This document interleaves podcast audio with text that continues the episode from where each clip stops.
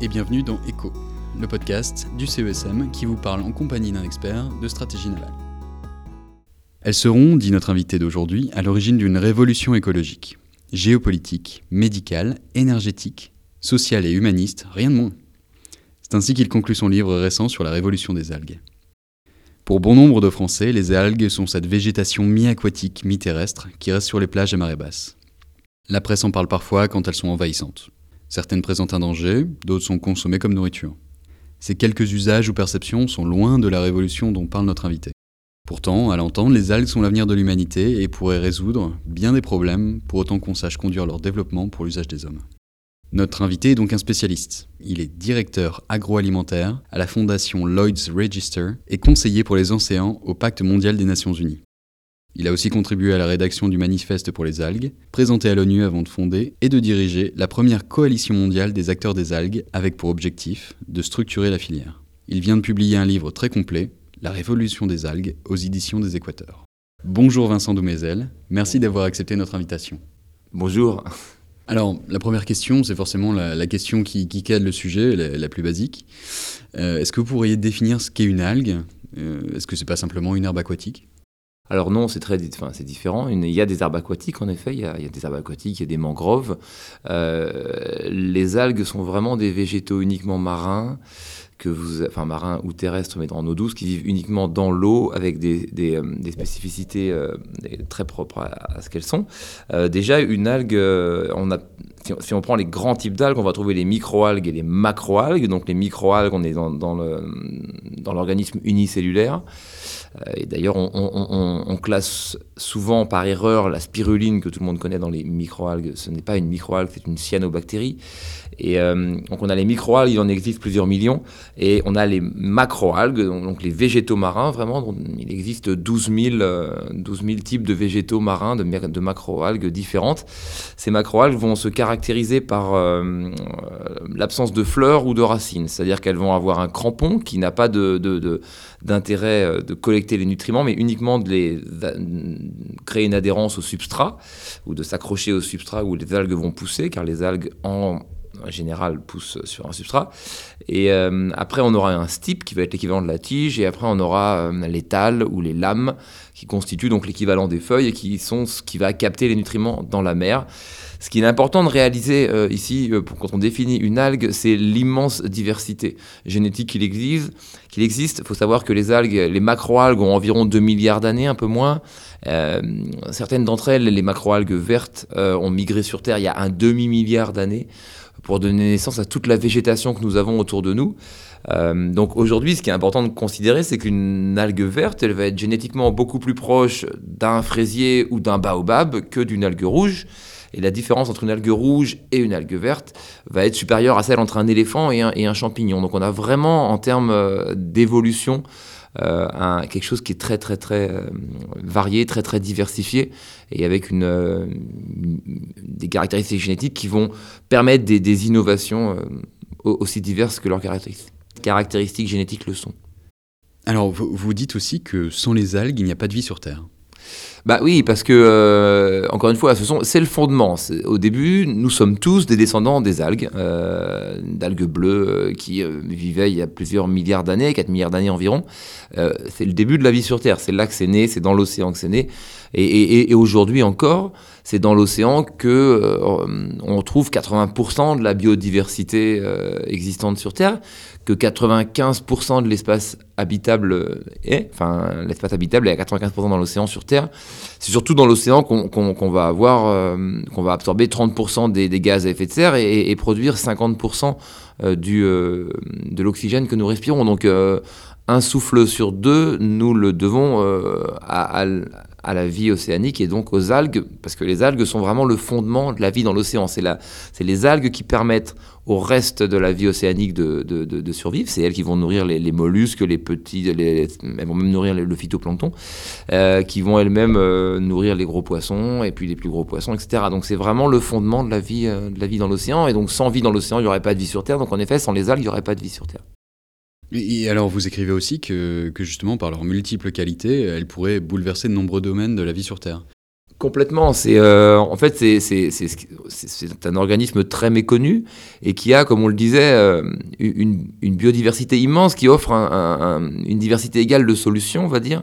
Donc on va trouver des algues pour euh, nourrir la planète, c'est une première chose. Hein. Au Japon, elles représentent 10% de l'alimentation et elle, on sait qu'elles contribuent très largement à faire de ce pays le, le pays avec la plus longue espérance de vie, avec le plus faible taux au monde de maladies cardiovasculaires, de cancer, de diabète, d'obésité.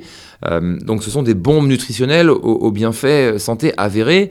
Et euh, comme disait Hippocrate, que ta première euh, médecine soit ta, ton alimentation. Et là aussi, les algues sont antibactériennes, antivirales, antifongiques, anti-analgésiques, anti-inflammatoires, et sont les prébiotiques naturels les plus puissants au monde. Donc elles vont vous maintenir en santé, et on voit un ensemble de traitements et de médicaments, notamment des traitements contre Alzheimer contre la mucoviscidose, qui, apparaissent dans le monde à base d'algues. Et ça fait des années que les algues, enfin, que nos traitements euh, euh, du tube, enfin, du transit intestinal euh, sont essentiellement composés d'algues.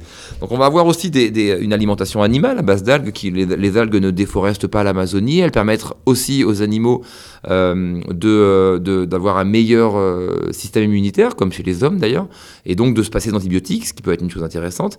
elles vont être une nourriture beaucoup plus locale, puisque les algues peuvent contenir 40% de protéines. Euh, quand, euh, euh, quand le soja n'en contient que 25. Et puis il y, a des, promesses aussi assez incroyables sur le sujet, notamment de réduction de méthane de façon assez impressionnante.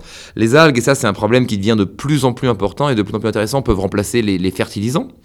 Ce sont des biostimulants naturels pour les plantes.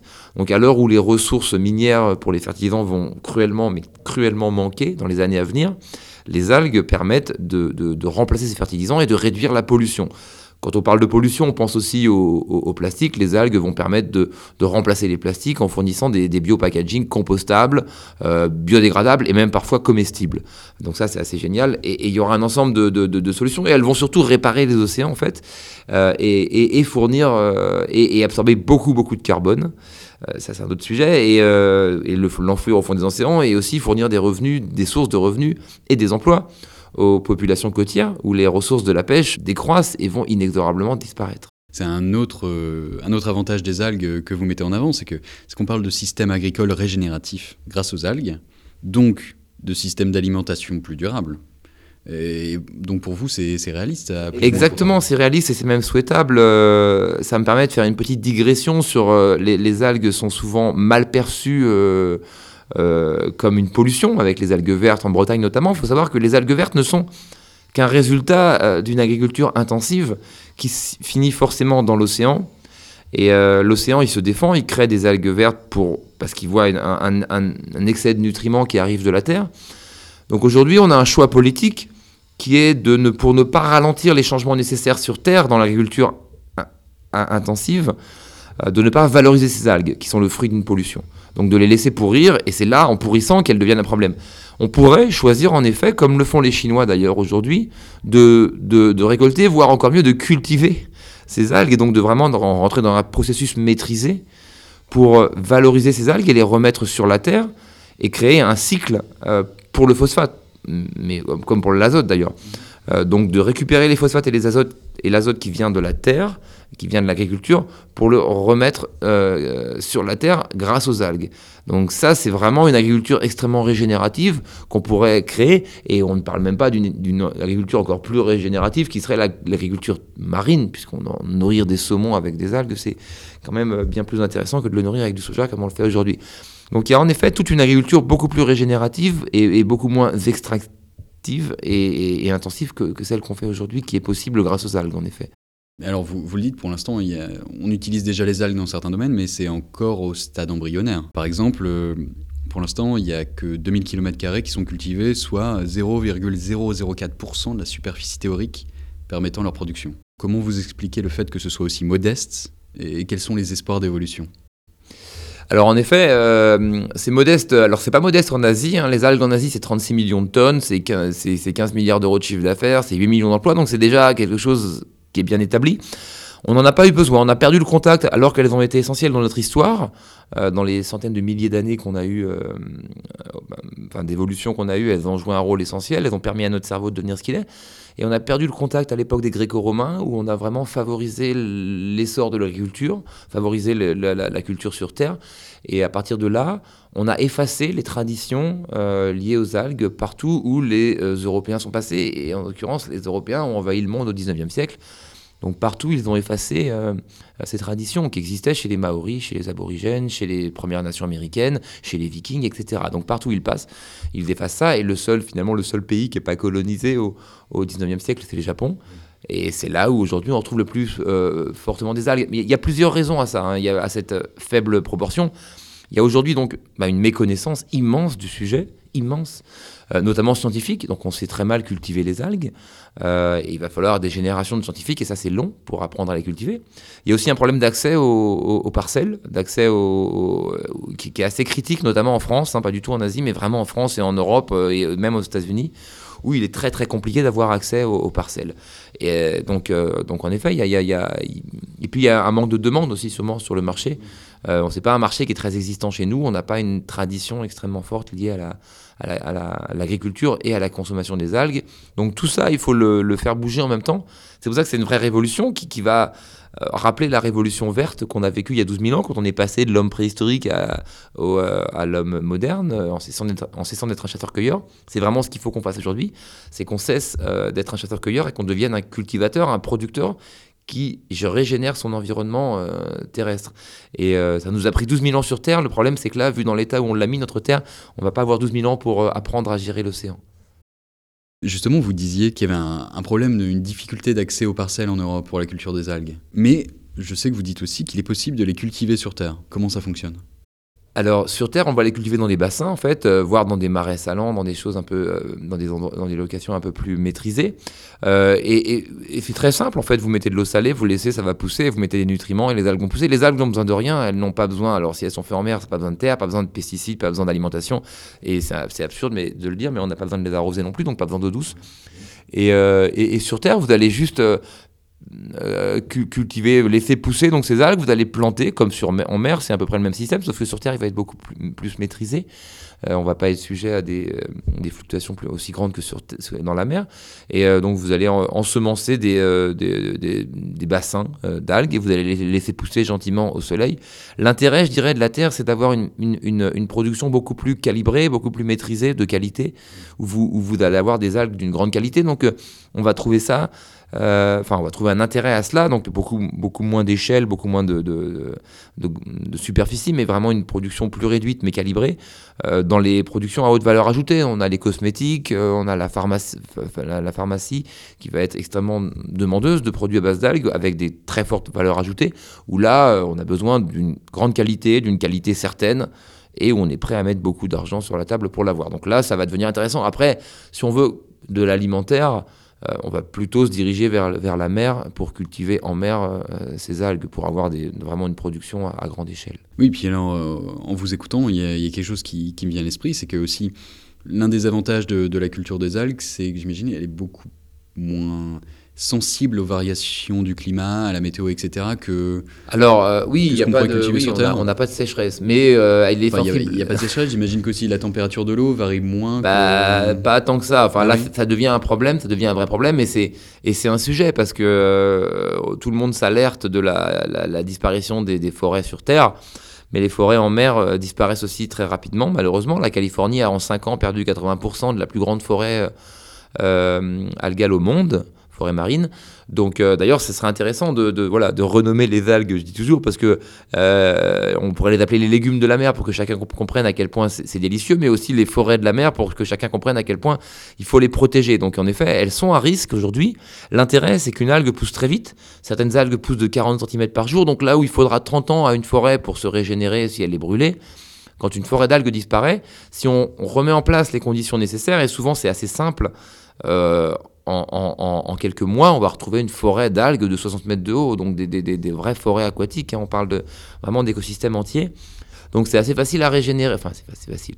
C'est possible de les régénérer et, euh, et il faut s'en soucier surtout et comprendre. Euh, mais non, et puis, on, mais, la, production des algues est complexe aussi parce que c'est pour ça que ça prend du temps euh, à développer.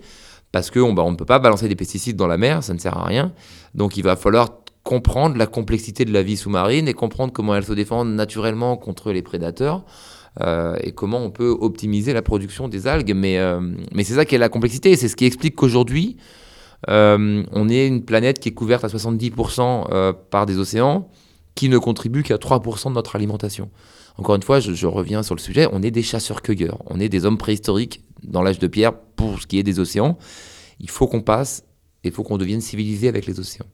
Alors justement, euh, en plantant euh, comme ça et en domestiquant les algues, est-ce que l'homme va modifier les mers et les océans comme, euh, il l'a fait avec la, sur la, surface terrestre pardon, avec l'agriculture? Alors, le, oui, mais en fait, il l'a déjà fait. En fait, il a, déjà, avec l'agriculture, extrêmement fortement modifié les océans et il est même en train de les tuer. avec les océans remplis de plastique, les pollutions agricoles, les, les pollutions ménagères tout ça finit dans l'océan. Donc l'océan a déjà perdu une grande partie de sa biodiversité. Donc euh, en fait l'idée c'est pas de en effet c'est pas de refaire les mêmes erreurs que sur terre et de développer une monoculture à base d'OGM et d'agriculture intensive. Euh, l'idée c'est de recréer une permaculture en mer. L'idée c'est d'utiliser les algues pour euh, réparer les océans. En fait si on veut réparer les écosystèmes océaniques au lieu de continuer à les détruire, les algues sont nos meilleurs alliés. Elles sont le fondement de la pyramide, elles sont le fondement de la vie. Donc si on veut rebâtir la vie dans l'océan, il faut commencer par les algues. Donc cultiver des algues, ça va changer les paysages marins, évidemment, mais ça va surtout favoriser la, vie, sous les, la, sous les océans. Oui, donc ce changement ne sera pas forcément négatif. Ben non, il faut, il faut qu'il soit, il soit, qu'il soit, qu'il soit positif. Et d'ailleurs, c'est une question que j'ai à chaque fois qu'on me pose, de savoir si ça sera pas négatif. Mais est-ce qui prouve qu'on a appris de nos, nos, nos, nos, notre histoire et on a tiré les leçons? Et, euh, et, euh, et, les générations, notamment, sont les plus vives à me demander et à s'inquiéter qu'on reproduise en mer les erreurs qu'on a fait sur Terre. Mais encore une fois, il est important de comprendre que les océans sont loin, mais très très loin d'être un espace préservé. Ils sont un espace extrêmement endommagé. Donc, il faut rentrer dans une logique de réparation aujourd'hui. Par contre, euh, vous, parliez bien de l'exemple de, la, part, c'est 10% je crois, de la nourriture au Japon qui est constituée d'algues. Euh, par contre, euh, vous savez aussi bien que moi, considérer simplement les algues comme une nourriture, ce n'est guère dans la culture française. Est-ce que vous pensez que c'est réaliste de développer à court terme une filière des algues en France? C'est très réaliste et c'est très souhaitable et c'est très nécessaire. Euh, déjà parce qu'il va falloir nourrir le monde, nourrir le monde bien. On ne parle pas seulement en quantité, on parle en nutriments et les algues, encore une fois, sont des bombes nutritionnelles extrêmement euh, intéressantes. Euh, donc il, va falloir apprendre et, de plus en plus de cuisiniers s'y mettent d'ailleurs. Hein. Ça, vient, les algues, on en trouve dans tous les magasins bio aujourd'hui. les, grands cuisiniers, j'étais la semaine dernière avec Moro Calogreco, Greco qui a trois étoiles euh, qui possède le restaurant Mirazur et qui a trois étoiles donc à, Mirazur, euh, à, Menton, dans un restaurant à Menton. Vu le prix des, des, des, plats là-bas, je pense que ça doit être bon. Et il utilise 25 types d'algues différents pour ces différents plats, enfin selon les saisons. Mais euh, donc il y a déjà une, une, une, culture qui se met en place. On a les grands chefs qui vont être vraiment des, influenceurs. Et, alors oui, les algues, on n'est pas habitué, c'est une cinquième saveur, on a les cinq saveurs, on a, on a le, sucré, le salé, l'acide de la mer, et les algues apportent une nouvelle saveur qui s'appelle l'umami ou le glutamate, euh, et, on est, nos papilles sont très peu habituées à ça, donc c'est au début surprenant, et il faut surtout apprendre à les accommoder et et à les cuisiner. Si vous prenez une patate crue ou du cacao, une fève de cacao, si vous les mangez comme ça, c'est pas bon. Si vous en faites des frites ou du chocolat, ça devient délicieux. Donc il faut faire la même chose avec les algues, il faut apprendre à les cuisiner. Et euh, ce sera une ressource et, devenir tous les jours, du coup, acteur d'un changement. Et c'est là que c'est important, c'est là qu'on est tous acteurs d'un changement. Parce que chaque fois qu'on mange et qu'on boit, on est acteur, euh, on dessine la planète de demain et on est en capacité de voter euh, pour le, ce changement et de voter pour une ressource qui soit bonne pour notre santé et pour la planète. Et alors, vous, vous évoquiez euh, plutôt euh, 25 types d'algues dans ce restaurant en fonction des saisons. C'est-à-dire que, comme pour les, les, plantes sur Terre, il y a aussi une saison pour les algues. Il y a bien sûr une saison pour les algues, même si dans certains pays, elles peuvent croître toute l'année en fait. Ça dépend des. Euh, on a des, des, productions de, de quatre saisons d'algues, enfin de quatre productions d'algues par an dans certaines, dans certaines régions voilà, quatre récoltes, merci. Euh, et, euh, mais, euh, mais en général, c'est plutôt une récolte en effet par an voilà, pour les grandes laminaires qu'on connaît en France. Et alors enfin, pour conclure cet entretien et un peu sous forme de boutade, pouvez-vous nous résumer les algues en un mot? Espoir. Espoir. Et c'est important parce que je pense qu'on nourrit la génération à venir avec des drames et des peurs aujourd'hui. Et on leur donne bien peu d'espoir et bien peu de solutions. Et les algues sont un espoir. C'est la plus grande ressource et la plus abondante ressource non explorée euh, aujourd'hui sur la planète. Elles sont un formidable espoir euh, d'innovation et une solution aux grands maux et aux grandes crises que connaissent euh, notre civilisation et, notre génération et celle à venir. Donc c'est un espoir pour elles. Bah, merci beaucoup Vincent Doumézel. On ne peut que renvoyer à la lecture de votre livre La Révolution des algues aux éditions des Équateurs. Pour tous nos auditeurs, à très bientôt pour un prochain épisode d'Echo, le podcast du Centre d'études stratégiques de la Marine.